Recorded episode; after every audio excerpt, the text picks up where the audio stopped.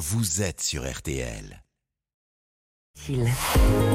Florian Gazan, alors ce matin, euh, on en a malheureusement toujours pas fini avec, euh, avec les incendies de forêt, encore hier soir en, en Charente. Vous allez nous expliquer pourquoi on appelle nos soldats du feu des sapeurs-pompiers.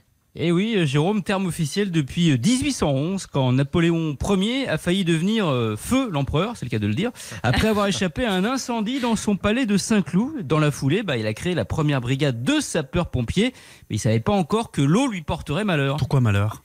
Bah, Waterloo, si on traduit de Ah oui. l'anglais et du hollandais, ça veut dire l'eau-l'eau. Mmh. Deux fois l'eau quand même. hein. D'ailleurs- D'ailleurs, l'eau a un rapport avec. Oui, oui, bon.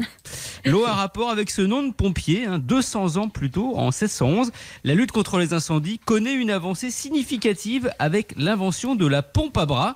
Bien plus efficace que le bon vieux seau d'eau. À l'époque, on confie ces machines aux moines. C'est donc eux qui pompaient à cette époque. Vous voyez aucun sous-entendu. Donc on finit par les appeler pompiers. Bon, Voilà. ça c'est pour pompier, euh, Florian, mais euh, sapeur.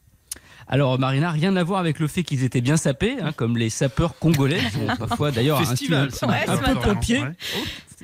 Non, sapeur, c'est parce qu'ils sapaient. Non, mais se Voilà. saper, c'est s'habiller, mais saper, c'est quoi?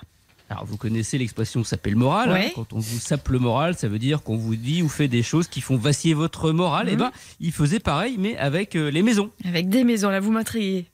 Bah, au Moyen Âge, les bâtisses étaient en majorité en bois, donc ça Ouais. flambait très vite et très fort. Et comme en ces temps-là, gentes dames et gentes damoiseaux, il n'y avait point de canalisation avec de l'eau, et ben il fallait se débrouiller autrement pour éteindre l'incendie. Donc on sapait, on détruisait à la hache les fondations des maisons autour de celles en feu. C'était quoi le but Ben, abattre par la base ces maisons qui n'avaient pas encore été atteintes par l'incendie. Une fois qu'elles s'écroulaient, ben, le feu n'avait plus rien à brûler, il ne pouvait plus se propager et il finissait par s'éteindre, étouffé. Et oui, avant les pompiers, il y a donc eu les sapeurs et Napoléon les a rassemblés dans la même AOC, l'appellation d'origine combustible. Merci beaucoup Florian Gazan. Bon, je précise donc que vous êtes en ligne de Toulouse puisque vous allez participer ce week-end à une course en caisse à savon avec Johan Rioux. Il n'y a rien qui va dans cette phrase, c'est totalement lunaire.